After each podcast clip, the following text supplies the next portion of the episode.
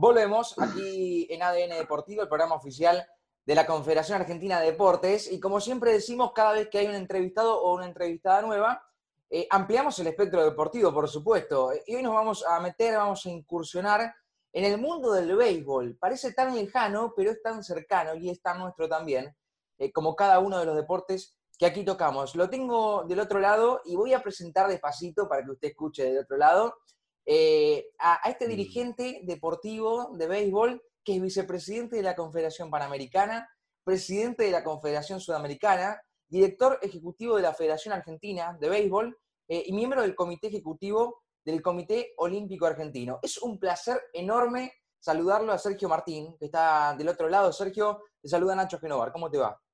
¿Cómo estás? Buen día. Este, bueno, gracias por haberse comunicado y estar en contacto nuevamente con el deporte, ¿no? ¿Todo bien? ¿Todo tranquilo? Sí, perfecto. Salvo esta, este paréntesis por la crisis sanitaria, bueno, que ya pronto, si Dios quiere, vamos a estar nuevamente en los campos de juego y teniendo relaciones más personales que, a través de Zoom. Eh, te voy a hacer una pregunta en realidad, o, o quizás la voy a obviar, una pregunta que habitualmente le hago a todos los entrevistados aquí, que son las tres etapas por las cuales pasa una persona en el aislamiento, pero a vos te veo muy, muy bien, te veo eh, casi eh, acomodado ¿no? a, esta nueva normalidad.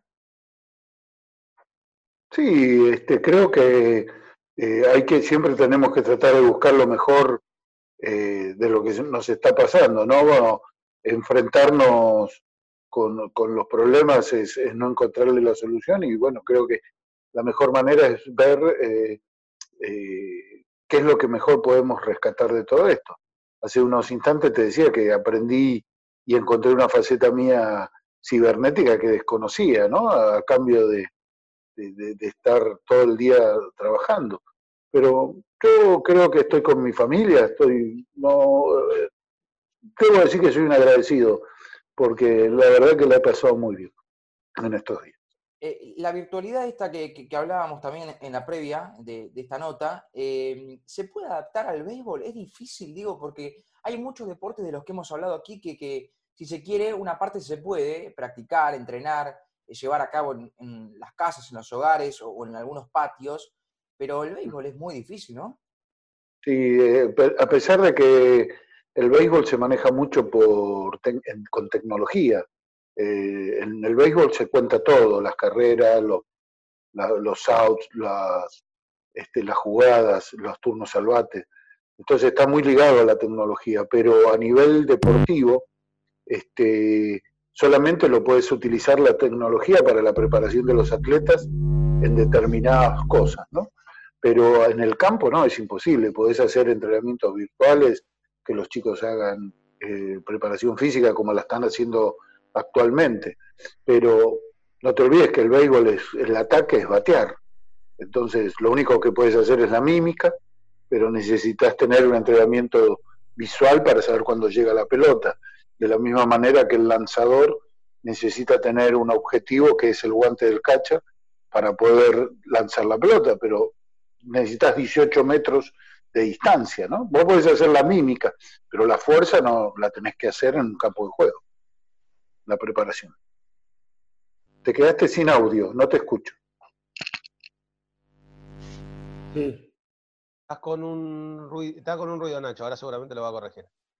Se puede practicar el, gesto técnico, digo. Eh, claro. Y quizá la parte física, eh, pero bueno, con, abdominales, si se quiere. Eh, no, mira, ¿sabes lo que se está haciendo mucho en Estados Unidos hace algún tiempo? Que acá lo está implementando el pitching coach, el jefe de, picheo, hace tiempo se está trabajando en eh, específicamente el tema de los, los lanzadores. Entonces, una de, una de las soluciones que, ¿cuál es? Eh, los chicos ponen un colchón eh, o una, algo que sea que los pueda proteger y la pelota no pueda rebotar. No te olvides que la pelota de béisbol es, es, muy dura, es muy pesada pesada en el sentido no del para lanzar, sino pesada en su consistencia, ¿no? Es muy dura. Este, entonces hacen el lanzamiento eh, de potencia en el corto. O sea, en vez de tirar de 18 metros, se ponen y tiran desde 5 metros, 4 metros o de la distancia que ellos puedan. pero entrenan ese tipo de fuerza. Lo que pasa es que los lanzadores necesitan además tener enfrente un bateador, ¿no? Para poder saber tener secuencia, poder tirar efectos, este, saber si están en zona.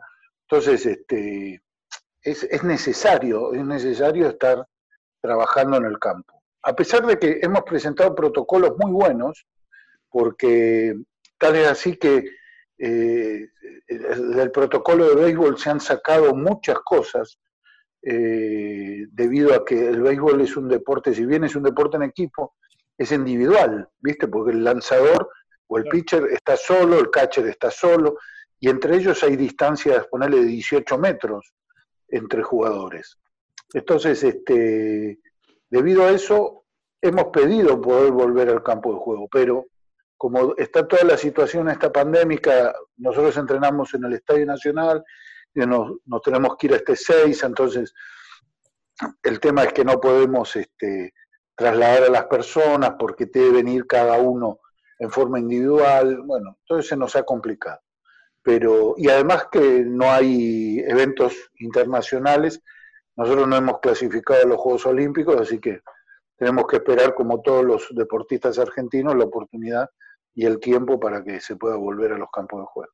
Sergio, te hago la última y abro el juego para mis compañeros, que, también están para preguntar. Em, ¿Es difícil la vida, eh, eh, el día a día? Digo, ¿es complicada la vida de un dirigente deportivo de béisbol en este caso? Mm, y sí, es muy complicada, porque no te olvides que como primera medida el béisbol no es un deporte popular en nuestro país. Solo lo juega una, una cantidad de personas en cuatro, actualmente lo estamos jugando en siete provincias y en provincias muy distantes, ¿no? Pues ya que eh, se juega en Buenos Aires y en Salta. Entonces, eh, la distancia, el hecho de, que a veces para nosotros en América jugar al béisbol es como jugar en una Copa del Mundo, porque los mejores equipos del mundo están acá en nuestro continente. Estados Unidos, Canadá, Cuba, México, Nicaragua. Entonces, a nosotros le pone Japón y le pone Corea y es un mundial directamente. Claro, claro. Y, llegó, y, no te olvides que eh, eh, a pesar de que Secretaría de Deporte y el ENAR este, nos han apoyado muchísimo y gracias a ese apoyo y, a la calidad de nuestros jugadores y nuestros entrenadores, Argentina ha podido llegar en el... Eh, de estar 77 en el mundo, estar hoy entre los 20, 20 eh, primeros. Eh, el trabajo nuestro es muy, es muy dificultoso en el hecho de que vos tenés que ser continuamente reiterativo, ir, estar, trabajar, convencer, este, mostrar resultados. Entonces, no tenemos un apoyo financiero desde la parte sponsor porque bueno, el país hoy está en una situación difícil y las empresas grandes eh, prefieren apostar en otros deportes que tienen más visión y tienen más, este, hablo de visión en el sentido de que llegan más a la gente a través de los medios de comunicación. Entonces, para nosotros este, buscar este, patrocinios y, y, trabajar el día a día, sí, se nos hace muy difícil, pero no imposible, ¿no? Por eso estamos donde estamos y, hemos puesto al béisbol en un lugar de preferencia. Sergio, ¿cómo te va? Achita Ludoña te saluda. ¿Cómo te va? Buen día. Buen día. Eh, consultarte eh, sobre todo eh, en qué momento los agarró este mediados de marzo en términos de organización, qué, venían haciendo al momento en el cual este, el mundo se reseteó. mira, justamente el béisbol estaba pasando por un a nivel dirigencial, te voy a contar y después te voy a contar a nivel deportivo. Dale. Estaba pasando por un momento de crisis institucional, ah, hubo un recambio repentino de, autoridades ante las renuncias de los, del presidente, del secretario. Entonces eso trasladó a otra comisión y por ende trajo aparejado un montón de cambios y necesidades de, de renovación de cosas que venían este, aletarradas, no venían, no se habían hecho, la verdad no se habían hecho. Entonces eso produjo que este, se pierda tiempo buscando soluciones a conflictos Y además, este, como nosotros competimos en Centroamérica, el deporte este, paró todas sus actividades. El béisbol es uno de los deportes que ya en, abril, mayo ya tenía decidido la no participación en competencias internacionales. ¿Por qué? Porque las zonas de catástrofe eran las zonas más complicadas, que eran Estados Unidos, México, este, Centroamérica. A pesar de que países habían, eh, seguían compitiendo, pero estaba muy complicado.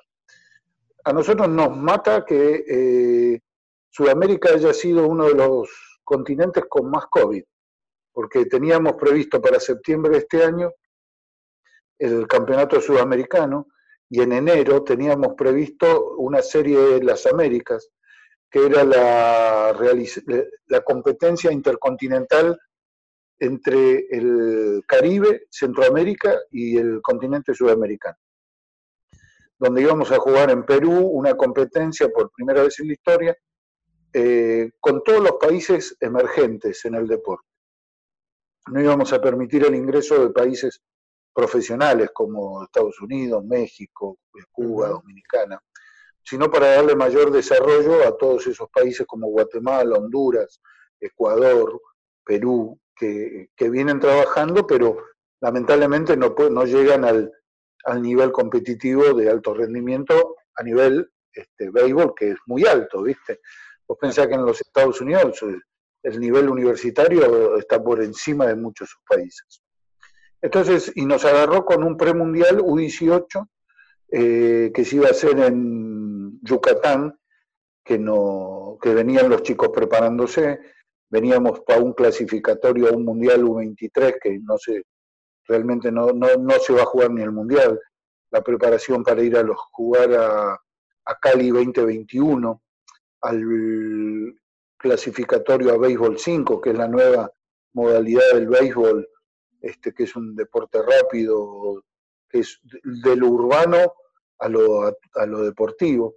Bueno, se paró todo. La verdad es que hubo un parate enorme eh, que nos ha traído solamente el hecho de que los chicos puedan entrenar en sus casas eh, y bueno, y estar preparándose para cuando llegue el momento eh, poder volver a iniciarse en la competencia. Pero todo lo que sea área internacional queda para el 2021.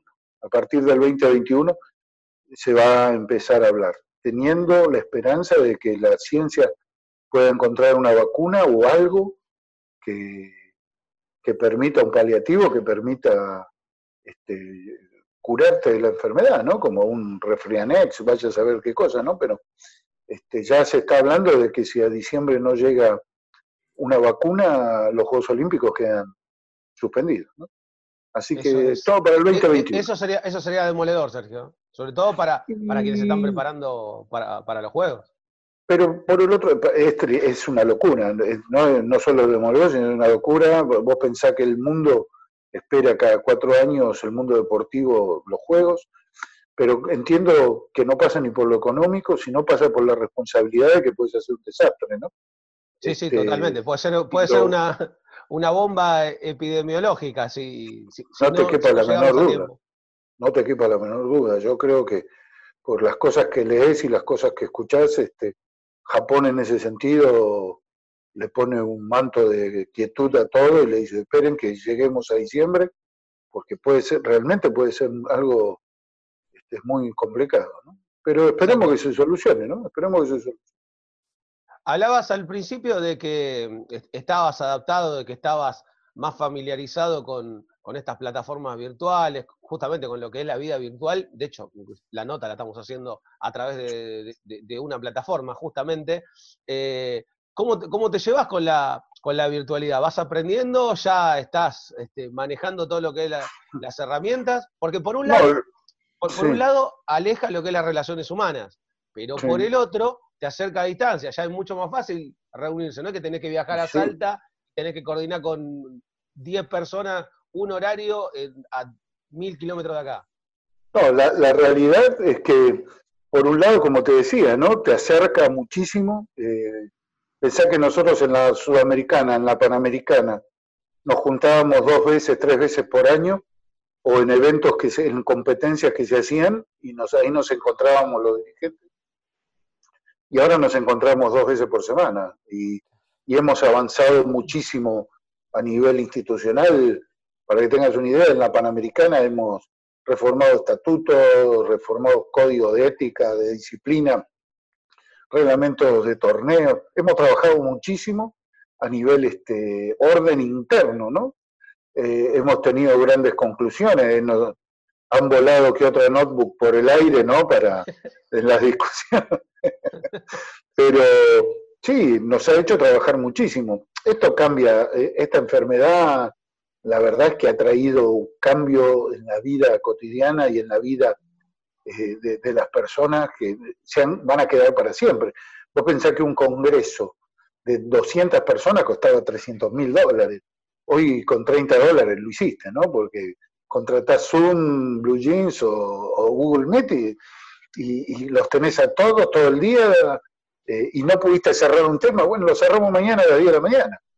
Este, eso es lo que hace que... Pero por el otro lado te, te corta el hecho de ir a una reunión, de estar, de poder hacer ese lobby, de poder tener relaciones personales, de poder llegar a acuerdos que a través de una computadora son más fríos, distantes, mientras que en lo personal vos sabés que siempre entra La, la, la, seducción de charlar, de, de, bueno, de llegar a un punto de acuerdo en común, este, y darte la mano. Acá lo único que haces es apagar la computadora y se terminó. Claro. Sergio, es, buenas tardes. Santiago Caruso te saluda. ¿Cómo te va? Hola, Santiago. ¿Cómo estás? Muy bien, gracias. Eh, mencionaste el protocolo eh, que presentó el béisbol. A mí me gustaría saber en qué consiste bien, porque como bien dijiste, es un deporte que requiere una cierta distancia. Sí, bueno, principalmente eh, en el manejo de, de los elementos, en el manejo del béisbol tiene algunos malos hábitos eh, que hay que suprimir. Te doy un ejemplo. Eh, el béisbol, los jugadores cuando entran al ataque, que es a batear, los restantes jugadores se quedan todos dentro de un dogout o de una banca, que pueden llegar a estar ahí adentro 20 personas. Entonces, hay cosas como la, manipulación de elementos, de, los bates, eh, los cascos para protección de bateo. Eh, el beisbolista come, que está muy mal, pero utiliza a veces este tabaco, que está en algunos países prohibido, pero, eh, o come pipas de semillas de girasol, escupe. Entonces hace que determinadas cosas sean este, tenés que erradicarlas para que no sean foco de contagio. Como, eh, no sé si te, te acuerdas, en, solamente cuando el jugador va al ataque está el catcher y el umpire, están los tres juntos. Entonces, hay que tomar medidas de distancia. Hemos este, generado que a nivel de los entrenamientos, las, como vos jugás con pelotas de cuero, eh, hay que eh, desinfectarlas con, desinfectantes o con alcohol, porque la manipulación es continua, porque vos las tocas con la mano. O sea, vos tenés la pelota en la mano, después te tocas la nariz, te tocas los ojos. Este, si bien dicen que por un efecto de física, la velocidad con el roce con el aire elimina todo, pero no, no, no podés jugarte con eso, ¿no? Entonces, hemos hecho protocolos muy interesantes que la Secretaría de Deporte nos ha devuelto con algunos ajustes para el tema epidemiológico, ya me sé de quiénes son los que pueden estar y quiénes no, pero ha sido, ha sido muy interesante el trabajo que se realizó, ¿no? Tal vez así que el nuestro, el trabajo que hicimos desde Argentina, ha sido distribuido para eh, todo Panamérica. Eh, se ha tomado como base para el continente americano. ¿Y ¿tuvieron alguna respuesta en cuanto a plazos? No, yo creo que, como vuelvo a decirte, eh, hoy la prioridad la tienen los chicos olímpicos este, y hay que darle todo el apoyo y estar ahí con ellos, darle todo para que nos vayan a representar a Tokio. Eh, y nosotros, bueno, tendremos que esperar cuando el gobierno considere que, la epidemia ha pasado y no es riesgo de contagio. Este, por lo pronto tendremos que seguir entrenando cada uno en la mejor manera que pueda. Los chicos en capital saliendo a correr, los chicos de la provincia, que algunos tienen más espacio, podrán hacerlo en sus casas o, en el fondo de su en un patio. Pero la realidad es esa. Estamos muy complicados.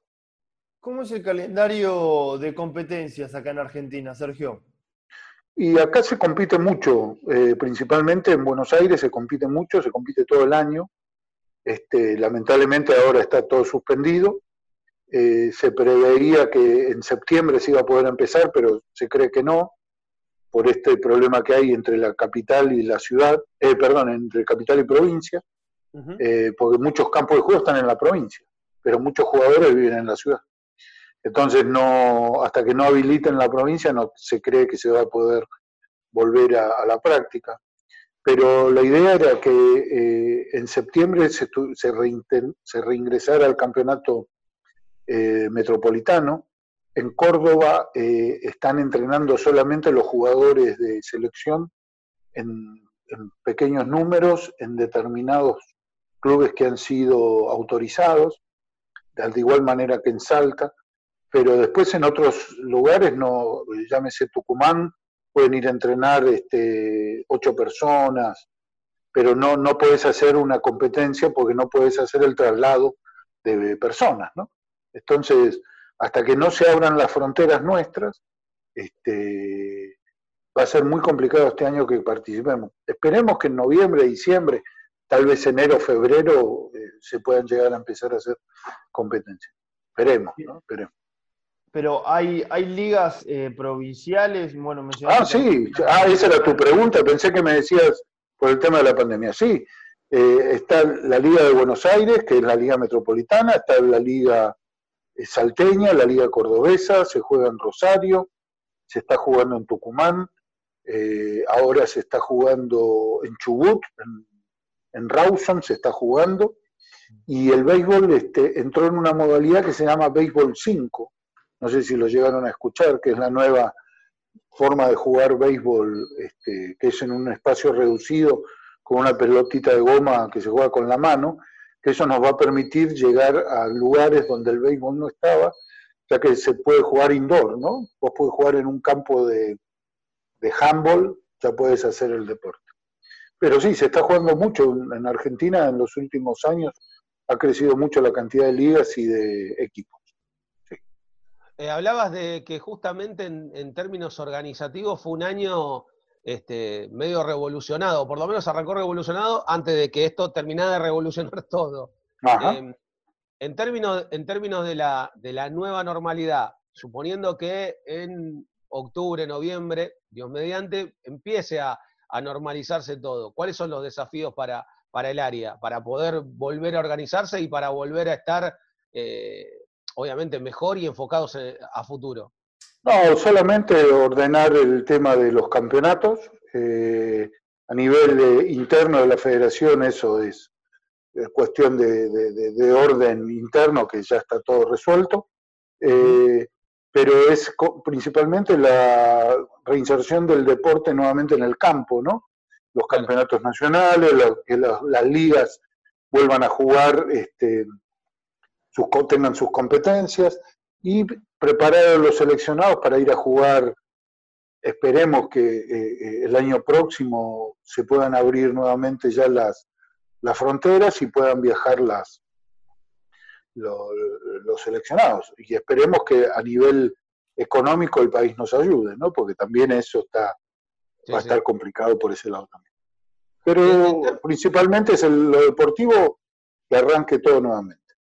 Eh, en términos, justamente, hablabas de lo deportivo. ¿Qué crees que le falta al béisbol como para poder empezar a, ser considerado entre los deportes masivos? ¿Qué, es lo que habría que hacer? Quizás este momento de, parate, porque nos obliga a todos, en definitiva, en, cuestiones más profundas y en cuestiones más superficiales, nos obliga a reflexionar, a parar la pelota, a tener que pensar un poco más este, qué hicimos bien, qué hicimos mal, y ver cómo encarar lo que viene.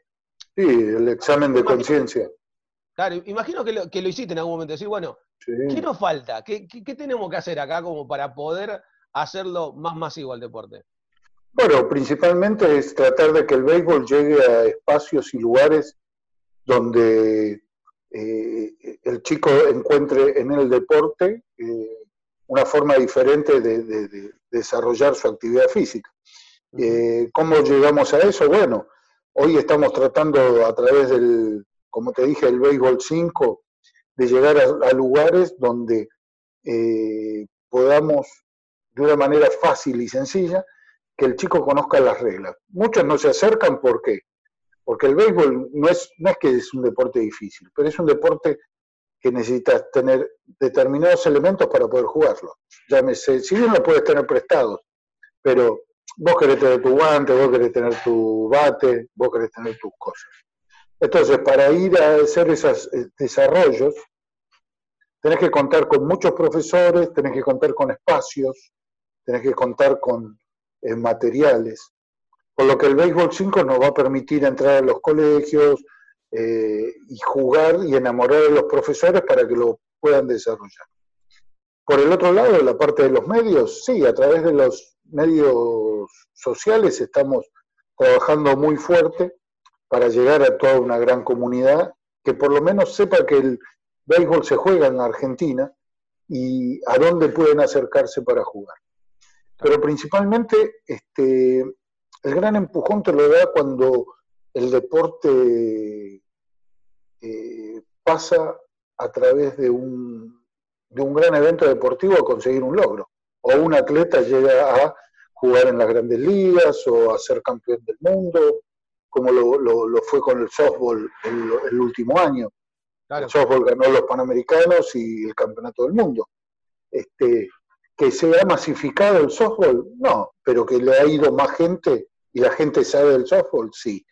Entonces, bueno, el béisbol este, necesita ese tipo de logro, a pesar de que hemos tenido jugadores que han estado jugando en, organizaciones de grandes ligas. Nosotros en los últimos 10 años hemos tenido más de 40 jugadores que han jugado eh, en organizaciones profesionales, tenemos jugadores que juegan en Europa, eh, hemos conseguido en los últimos siete años, para que tengas una idea, de los últimos siete campeonatos o ocho campeonatos sudamericanos, Argentina ganó seis. Este, hemos, hemos obtenido, hemos ido a los Panamericanos por primera vez por derecho propio. Ya eh, hemos trabajado muchísimo. Nos falta ese gran empujón, que es un gran empujón, el hecho de llegar a, a poner a alguien en el gran carpa, ¿no? en el gran circo, que son las grandes ligas. ¿no? Pero una vez que nosotros metamos a alguien ahí y hagamos este, conocimiento público, ahí creo que la cosa va a cambiar mucho. Te puedo explicar, y podemos hablar de 20 planes estratégicos, de que el colegio, de que se llega a través de la masificación por los medios. Como fue, el rugby en como fue el rugby en 2007, cuando las Leonas eh, empezaron a pelear campeonato del mundo. El futsal. Como Ginóbili con NBA, con Vila, con tenis con el Vila. El, que te diga, no, planes estratégicos, que es muy difícil. ¿Sabes que una vez lo hablé con, con alguien de, de marketing de, que tenía que ver con el fútbol, con los clubes, pero te, lo dicen, no existe mejor marketing en el mundo que ganar. Claro, sí, no te quepa la menor duda. Este, por eso era, muchas veces te decían, no se entendía cuando este, los Pumas le iba tan mal, ¿te acordás que a los Pumas ponían derrota digna? ¿Dónde el, hashtag era derrota digna. ¿De dónde está la, derrota? Es derrota. Eh, que hayas, eh, te haya ganado alguien es porque o vos hiciste la cosa mal o el tipo estaba mejor preparado. Ahora, si vos estás preparado igual, igual y, te ganó, bueno, te ganó porque mejor, punto.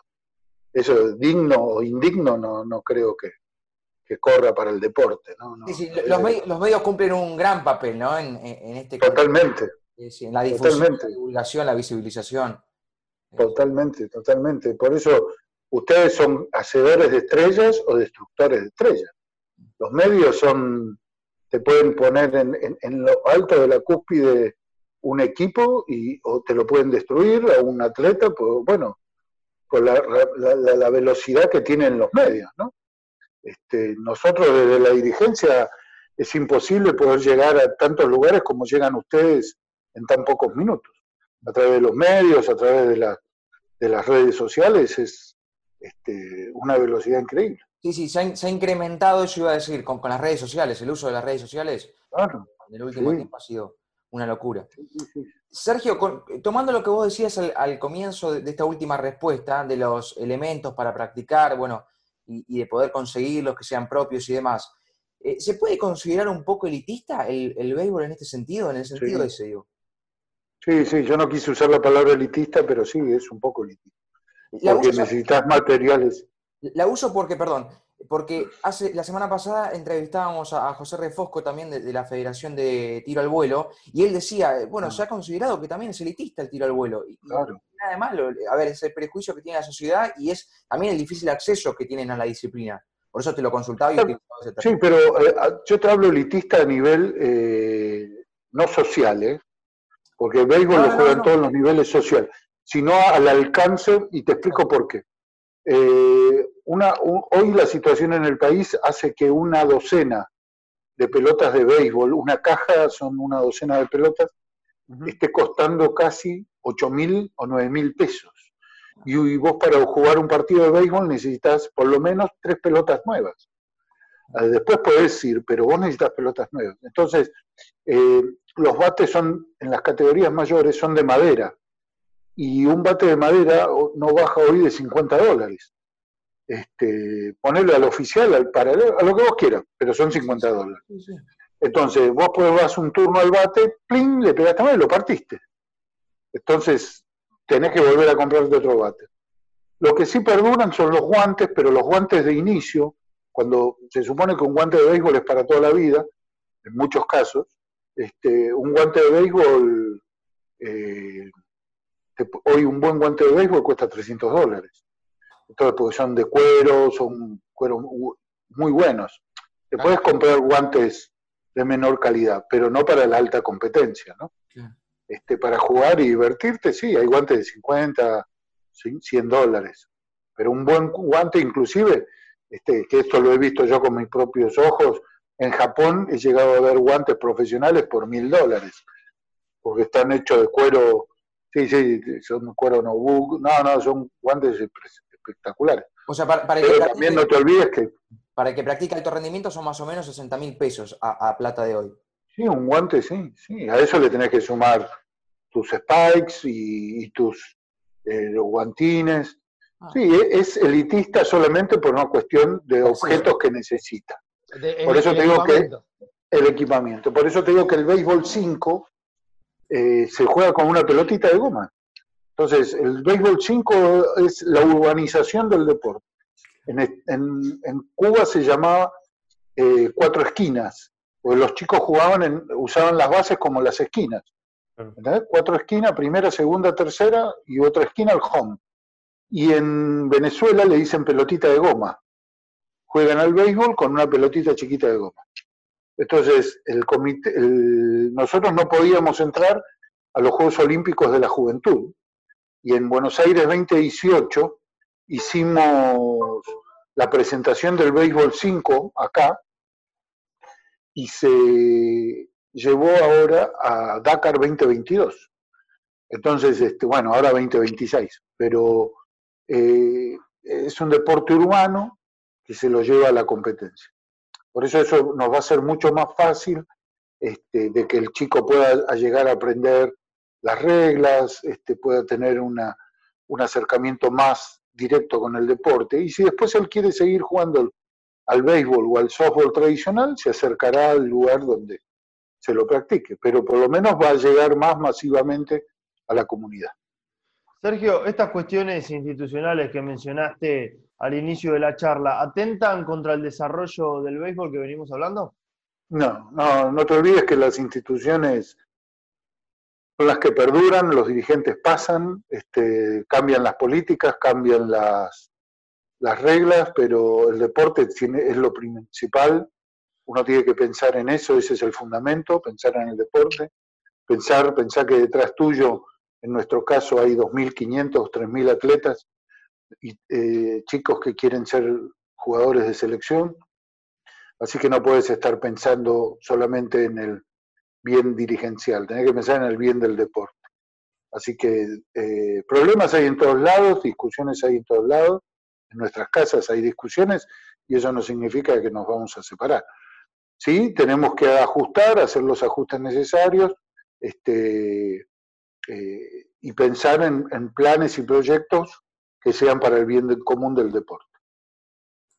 Muy claro.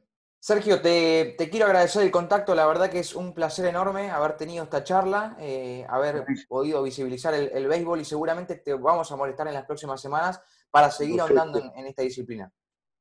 Bueno, yo me alegro que ustedes sigan este, eh, trabajando. Hace mucho, hace algunos años atrás, fui a, un estudio de radio que ustedes tienen, no sé si siguen teniéndolo, tenían un programa de radio muy interesante en, Radio Argentina. Radio Argentina, ¿no? Sí, sí, sí, sí, sí, seguimos. Eh, y bueno, y que sigan interesados, CLACAT, CLACAT tiene un nuevo cambio, tiene un nuevo camino, un nuevo inicio, que yo creo que va a ser muy bueno. Este, creo que no hay nada mejor que cuando las personas se sientan y tratan de solucionar los, las diferencias hablando. Creo que se ha llegado a un punto de encuentro, así que eh, hay que ahora apoyar los barcos con la CAT que vayan para el mismo rumbo y, con un mismo objetivo, ¿no? El, deporte argentino que tantos beneficios y tantas gratificaciones nos dan todos esos jóvenes atletas. Es parte de lo que hablábamos, Sergio, esta cuestión de que estando 130 días encerrado te obliga a repensar un montón de cosas y evidentemente dentro de lo negativo que es estar encerrado hay cuestiones positivas y evidentemente esta va para ese lado. Sí, y dejar los intereses personales, los egos y entender que, a veces las personas dos hacen más que uno, ¿no? a lo mejor eh, vos tenés muy buenas cosas que yo no tengo y yo tengo muy buenas cosas que vos no tenés y este, eso es una costumbre muy argentina, ¿no? Tratar de como yo tengo cosas que vos no tenés, tratar de ver cómo te puedo sacar lo que vos tenés. Creo que llegó un momento de la sociedad de que unamos lo mejor nuestro y hagamos uno solo. Ser más complementarios. exactamente. Sí. ser más humanos, solidarios y responsables, ante todo. Responsables. Me, pasa, yo soy este, amigo de Genovar por lo que cocina, básicamente. Entonces, uno saca lo del otro. Bueno, ahí te das cuenta, ¿no? Él piensa no solo en él, sino también en vos. Estamos en todo. Sergio, gracias. Ahí está. Bueno, que tengan un buen día. Un gran abrazo. Hasta luego. Igualmente, Sergio. Bien, ha pasado Sergio Martín, aquí en los micrófonos de ADN Deportivo, el programa oficial de la Confederación Argentina de Deportes. Hermosa nota. ¿Cómo te vendo, Genovar, eh? ¿Cómo te vendo, eh? ¿Sabés que va a terminar eh, el aislamiento? Vas a terminar, vas a terminar en Masterchef después de esto. Me van a llamar para cocinar y no sé nada de... No vas a saber hacer ni un pancho. Nos vamos a la pausa, hemos hablado de béisbol con Sergio Martín aquí al aire en ADN Deportivo. Pausa, pausa y seguimos.